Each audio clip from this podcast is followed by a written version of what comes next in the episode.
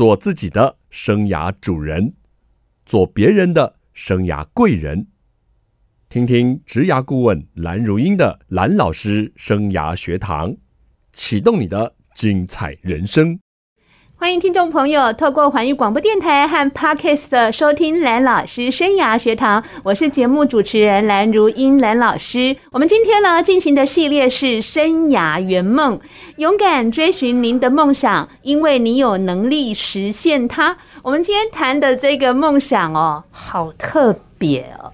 今天这个主角呢，在他学生时代就非常喜欢做志工，没想到。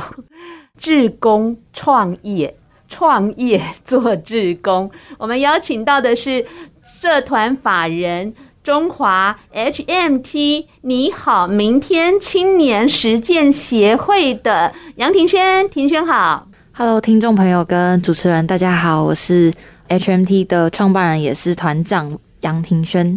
好，可不可以简单介绍一下你自己？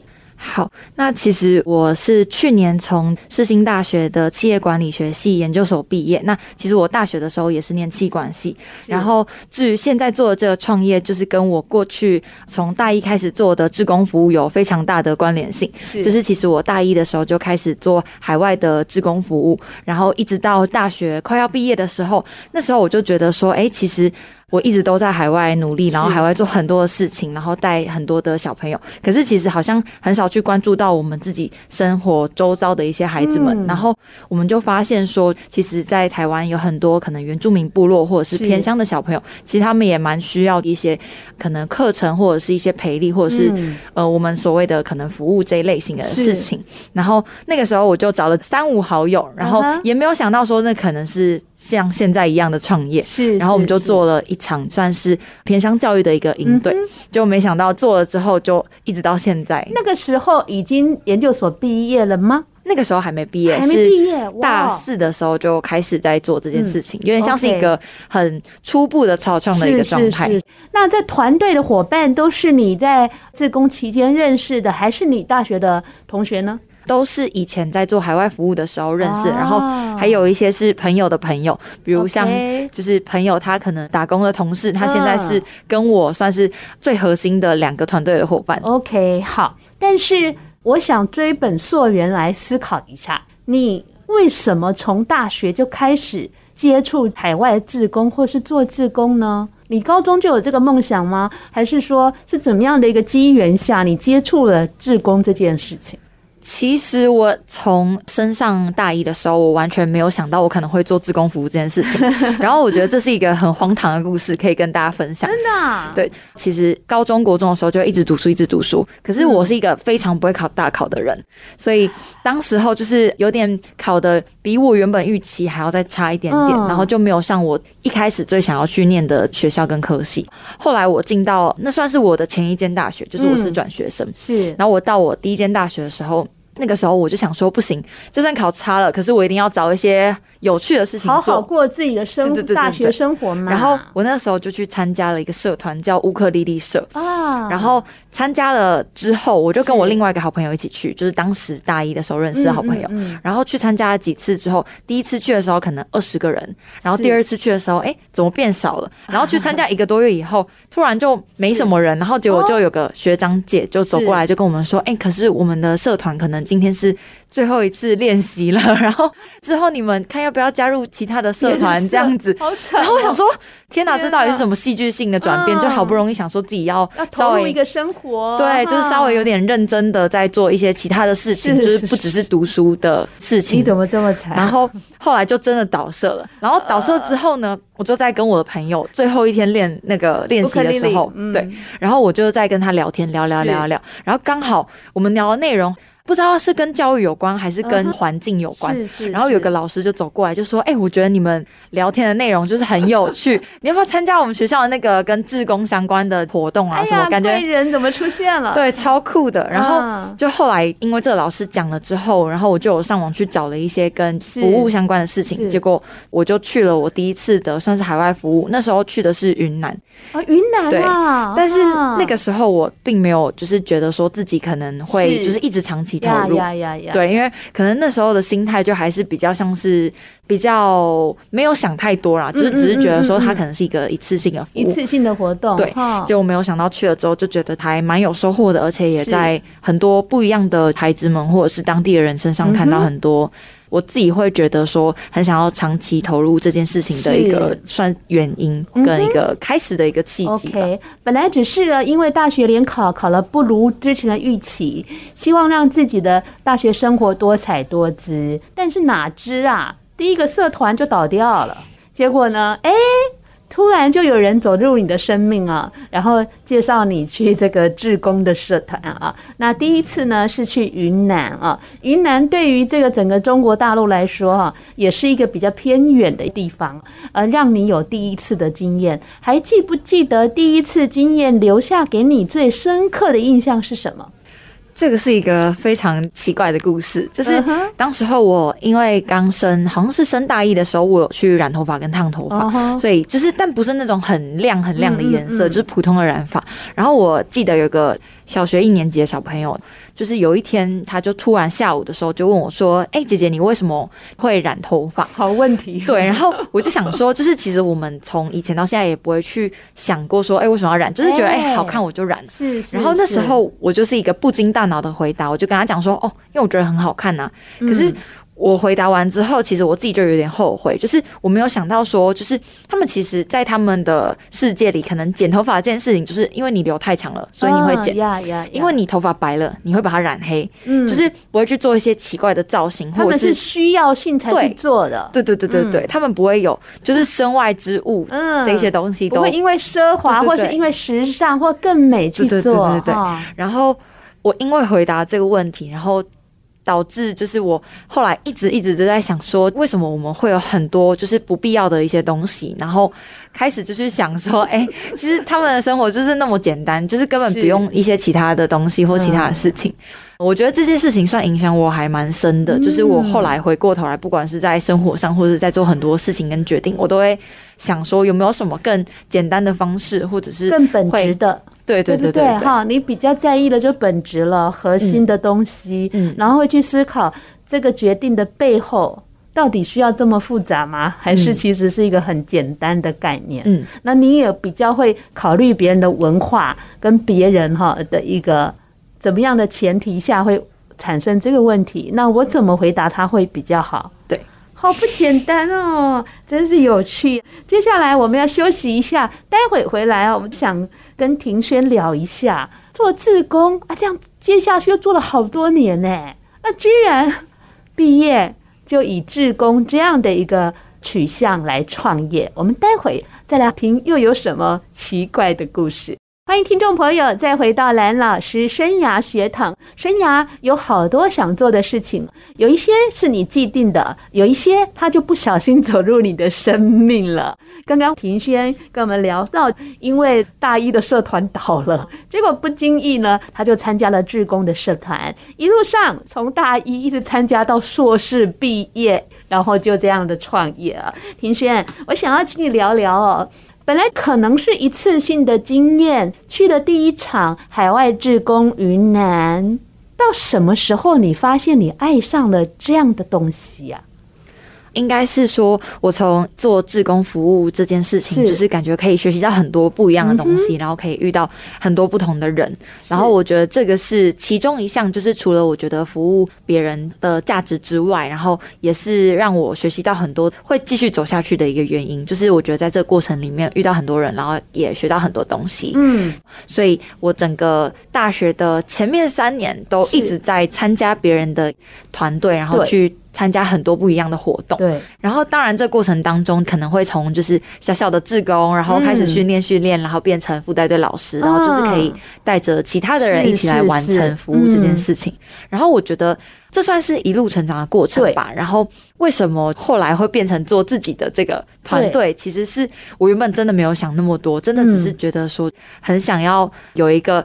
自己的一个梯次，就是以前我们参加志工服务的时候，都可能会有十多个人，然后一梯，然后都是来自四面八方的人。对，然后从以前的时候，我就跟几个好朋友就会说，如果有一天我们有机会，就是自己组自己的一个团队，然后我就找很多我认识的人，然后可能有些人很会拍照，是，然后有些人很会主持，然后甚至有些人很会煮饭，我就可以有点像自组一个的感觉，然后我就会觉得感觉所有人都是认识，然后很好玩，好棒啊！所以那时候是大四的时候，对，然后大四的时候就觉得说，好，那反正我也要毕业了，可能以后也跟志工这件事情扯不上任何边。你话说的太早，对，那个时候真的就是这样想的，嗯嗯，然后我就因为这两个原因，然后就自己想说，好，那我们就组一团一起去，去哪里？那个时候，呃，我们去的服务的地方，其实也是我们现在一直持续服务的地方，就是南投啊，对，就是南投。哎呀，这么巧啊！应该说是那一次我们去了一次之后，我们发现有很多我们想要做的事情在那边。我们必须要长期的投入，长期的去陪伴，甚至当地，比如我们想要更了解他们家庭状况，或想要更了解部落的一些发展啊，或整个生态，我们都必须长期的投入，才有办法去看到更多，然后去做更多。所以大四的时候，你们就选了在自己的土地上南投的信义乡吗？对，南投信义乡。然后你们就很成功的拥有一个属于自己的梯次、自己的营队，然后去做。然后那一次带来应该很大的动能吧？算是，因为刚开始完全没有想说可能会去第二次。然后除了刚才说的原因是，我觉得还有很多事情可以做之外，我觉得是伙伴之间的那种感情跟凝聚力，让我觉得说好。那既然大家都愿意这样子投入了，我们甚至第二次就是半年后我们再去的时候是原班人马，哇，就是一模一样的人，我们再去同样的地方去做。可是后来你去读研究所了。研究所这段期间还有在做志工服务吗？嗯，我们就是同步进行。那么厉害，可以读书也可以做志工服务，就是有一点前面比较没有这么那个。是，因为研究所的毕竟功课的 loading 也是蛮重的，对不对？哈、嗯，那什么时候开始说我未来毕业可以用这个来做工作，甚至创业吗？其实应该就是去年的时候，去年对，去年就是你要毕业的那一年，对，就是我们整个团队正式立案的那个时候，我就觉得说，那既然我们都做起来了，然后也有这样子走了大概一年，草创大概一年的时间，然后也参加了大概两三次的活动，然后跟学校或者是跟当地的互动，我觉得也算是达到了一个还不错的一个平衡。然后我就觉得，那如果说我毕业可能本来不会走这一个，就是这一条路。的那或许走这条路试试看也不会有什么不好的结果。嗯、OK，但是要用志工这样的一个标的来创业，难道家人都没有不同的声音吗？我觉得他们算还好，跟很多人比起来，算就是对他们算就是会觉得说，反正。还在可以的年纪，就先做做看，就先试试看。好棒哦！应该说我自己也有在做其他的打工。当时，对，当时去年我才刚结束我的另外一个打工，就是觉得说现在差不多已经到了可以有一点稳定的状况，然后我们也搬到南投那边去。好，那几个伙伴一起创这个业。一开始草创的时候是三个人，三个人对，但他们两个也是先后毕业了，然后有去做其他的事情。嗯哼，就是说可能一开始是有点斜杠的感觉。对，OK，那现在你已经专职做这件事了吗？呃，算是我跟另外一位伙伴，哦、他今天就是还在山上，就我自己来这样。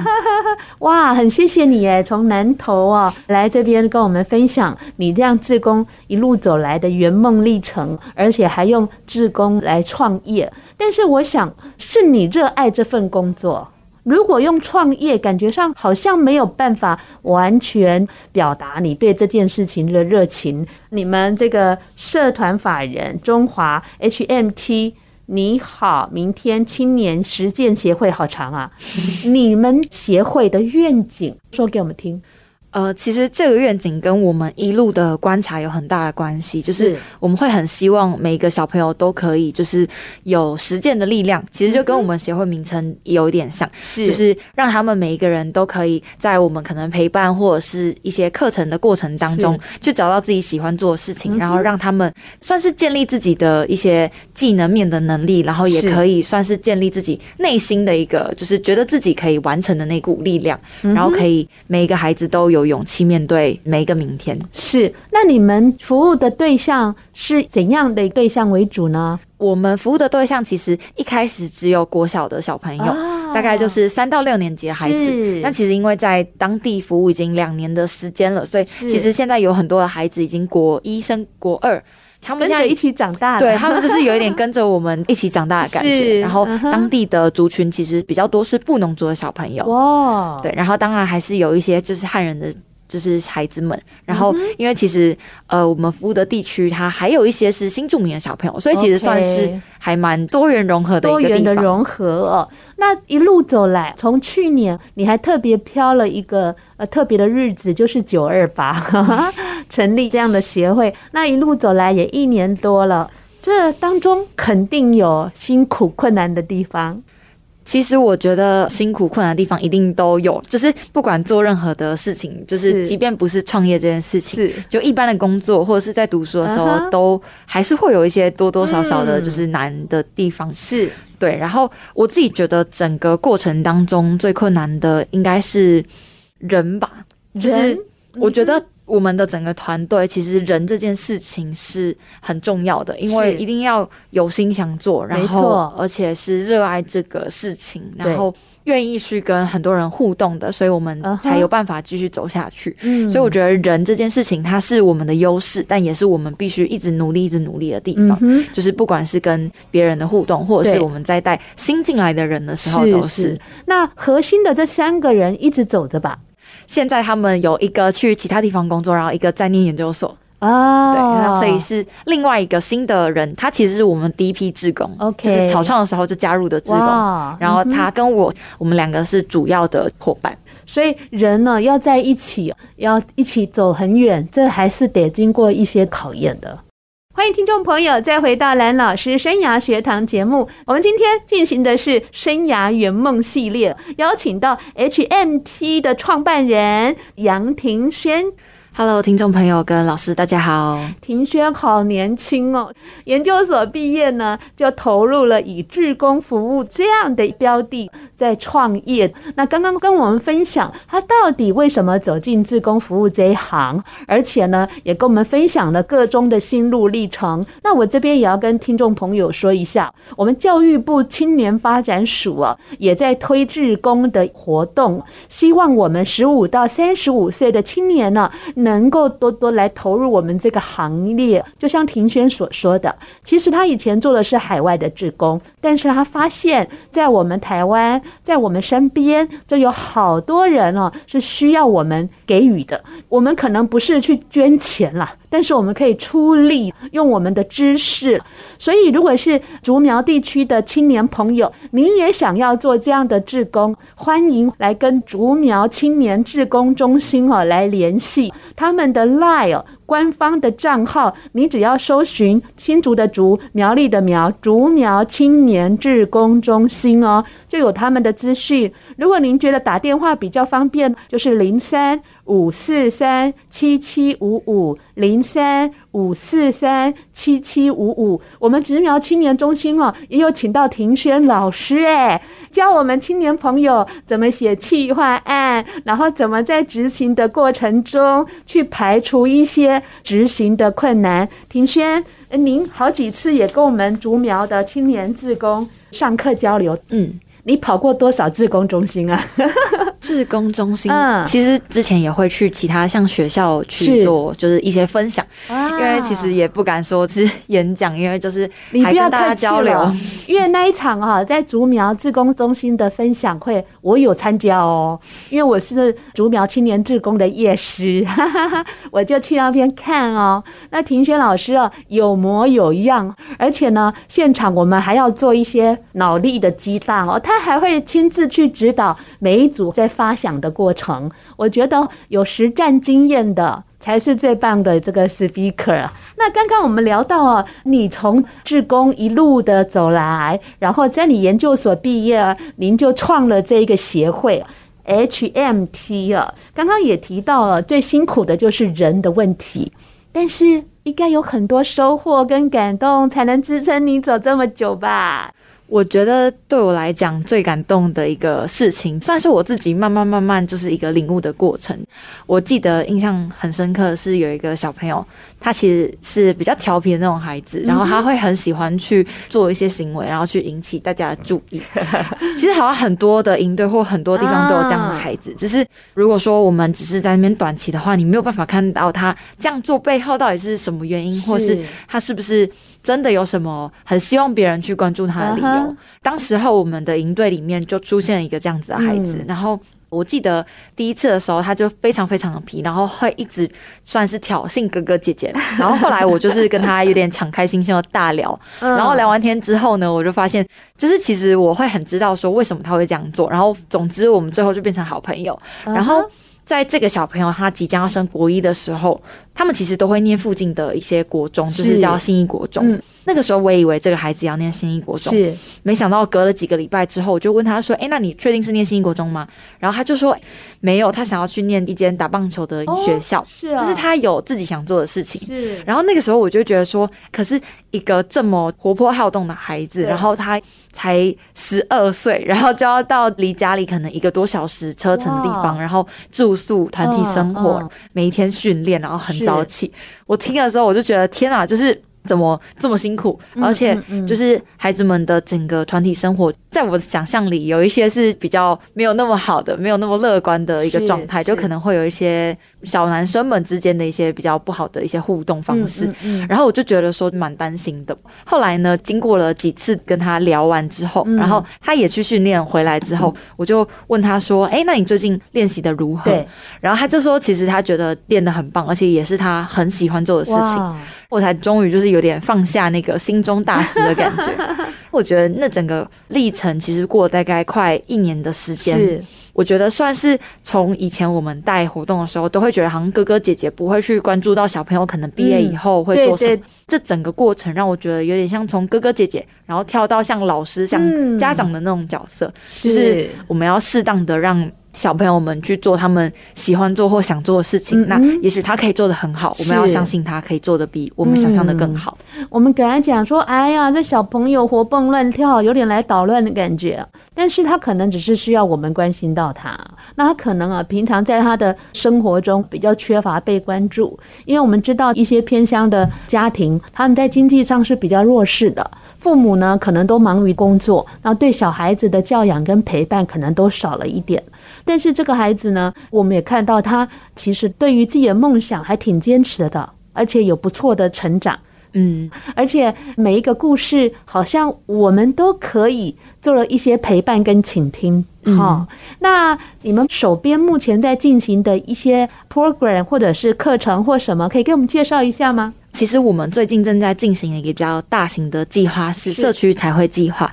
那至于为什么会从跟教育相关的做到跟社区相关的，其实就回归到刚才可能有说到的，我们觉得小朋友生活在整个部落里，它是一个团体的生活，所以我们必须要跟认识他们的家长们或家庭，甚至是认识社区的很多的不一样的人，这样子我觉得会有帮助于我们在对小朋友可能认识这个孩子，就是我们可以透过部落跟认识。是他们，然后也知道他们整个生长的背景啊、环境等等的，嗯、所以当时候我们就觉得说，我们要如何去认识这个部落呢？对，刚好因为当地也看到了我们做的一个小型的彩绘计划，哦、然后他们就觉得说，哎，这个彩绘计划如果说可以在整个大部落里面进行的话，哦、应该会蛮有趣的。要彩绘什么呢？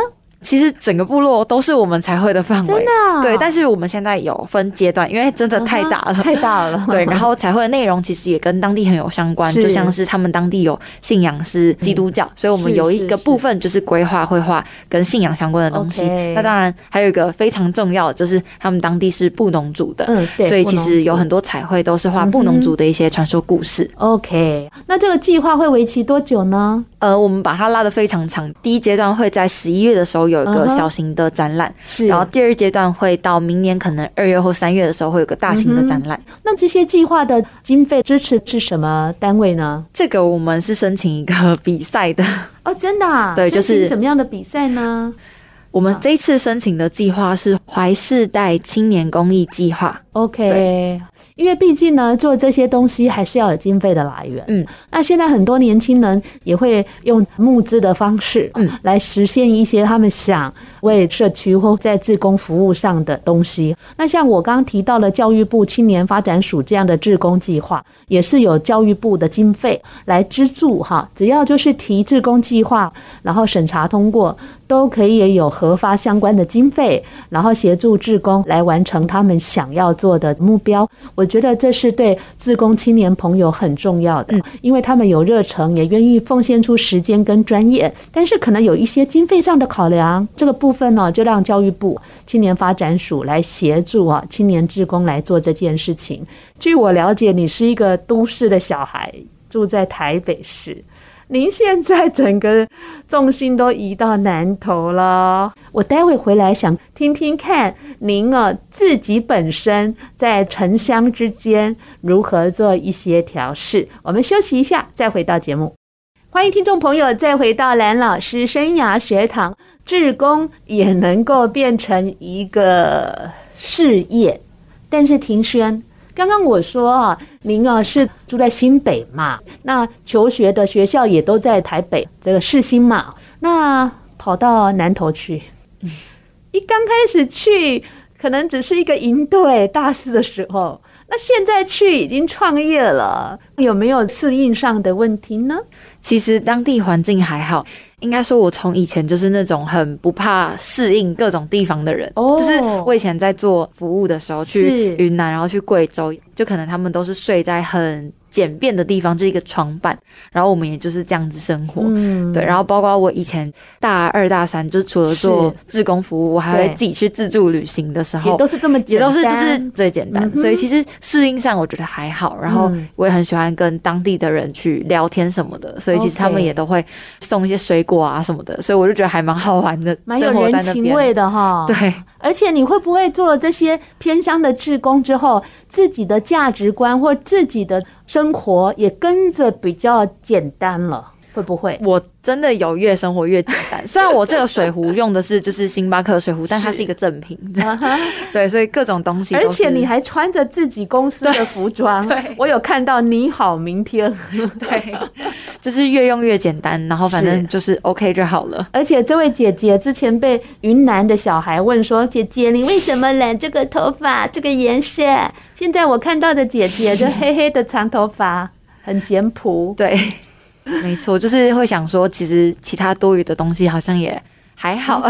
好，那整个从大一开始接触国际志工，然后一路走来到硕士，到毕业了之后踏入志工的这个创业的领域哦，这么多年下来，您刚一直强调，志工吸引你的地方是他可以学习到不一样的东西，跟接触不一样的人。那我想问你，你在志工这个领域，最引起你源源不断的热情到底是什么？其实我觉得有两个面向，一个是孩子们的回馈，然后另一个面向是算是自己的一个成就感吧。嗯哼，对。然后如果是孩子回馈的话，当然很多如果做志工服务过的人就一定会知道，就是其实小朋友就是比较简单一点，他们会觉得你可能真的就是你如果有帮他上什么课，或者是带着他一起做什么样子的活动，他们都会很记得。然后可能半年后、一年后。他还会很记得你前一年跟他讲的话，前两年跟他讲的话，嗯，所以我就会觉得说，其实孩子们会很清楚的感受到你是对他好的，跟你是希望他可以好好的成长的。当然还有很多很印象深刻的故事，但是我觉得其实总的来讲，就是小朋友他可以因为一件很小的事情，然后去记得很久。嗯，我就会觉得说，那如果说我可以做一点点事情，就像现在的这些课程，可以帮助他们。更能够知道自己未来想做什么的话，我就会觉得这件事情很有价值，让我很想要继续做下去。OK，当然另一个面向是自己成就感的部分，就是我很喜欢去碰到很多不一样的人，然后我觉得算是累积自己生命的经验，算是跟梦想并行的同时，然后又可以获得到很多不一样的来自四面八方的一些东西，然后我就会觉得。那会是支持我一直走下去的一个很重要的原因。好，那有没有这样的一句话可以来记录你这个圆梦的历程呢？其实应该有很多句话，但是哎呀，太好了！我自己觉得。刚开始在做这件事情的时候，我会跟自己讲说，它算是一个信念，所以我会因为一个信念，然后就不顾一切的往前去努力。嗯。我觉得这件事情一直到现在，我都是一直跟自己这样讲，就是这个信念可能是孩子们的回馈，或者是这个信念可能是你相信你只要做了之后，世界可以变得更好。是。就是不管任何，就是每个人心中可能都有一个他相信的事情，然后就去做吧。呀，那跟“您好，明天”这四个字有什么关联？哦，如果是这个的话呢，就会回归到我们送给孩子们的一句话，算是我们的一个 slogan 吧，就是如果明天比今天难忘，你是否也会奋不顾身的往前？这句话听起来虽然有点像心灵鸡汤，但其实我觉得它很有意义，然后也是我们很希望可以给孩子们的一句话，就是。如果说他今天建立了很多的能力，然后他可以知道自己喜欢什么，自己想做什么，那他就可以就是勇敢的向前，他不会再去害怕说明天他可能遇到什么挑战，他不敢去做或不敢去努力。这句话说的很好啊！如果明天比今天难忘，你会不会奋力往前？所以我就看到你们这个“你好，明天”哈。感觉上是明天你好，明天好好，OK。我想问你，还有下一个圆梦计划吗？其实，我觉得 HMT 就算是我的理想吧，就是我希望把这件事情做好。其实，在创立这整个不管是协会或整个组织的过程当中，都会有很多人会说，二十三岁、二十四岁你就创业，你就做这件事情，感觉就是很容易。受到打击，或就是失败了就会怎么样之类的。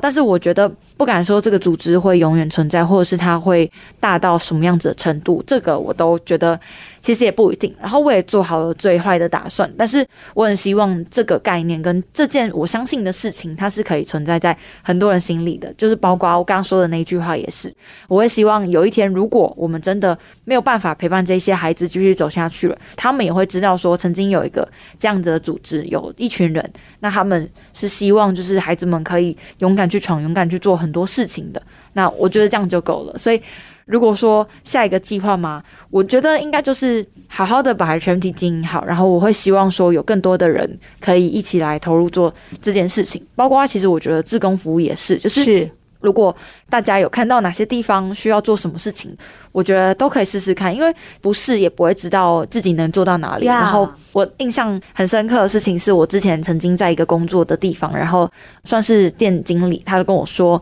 不要设限，就是不管是他在带人或在对他自己，他就说我从来不会去设限，说呃，我今天要做到哪里，或别人他的目标一定知道哪里，就是有点像是蒙着眼睛，你就可以一直走，一直走，一直走的那种感觉。是，所以你觉得 HMT 把它经营好，就是你最大的目标？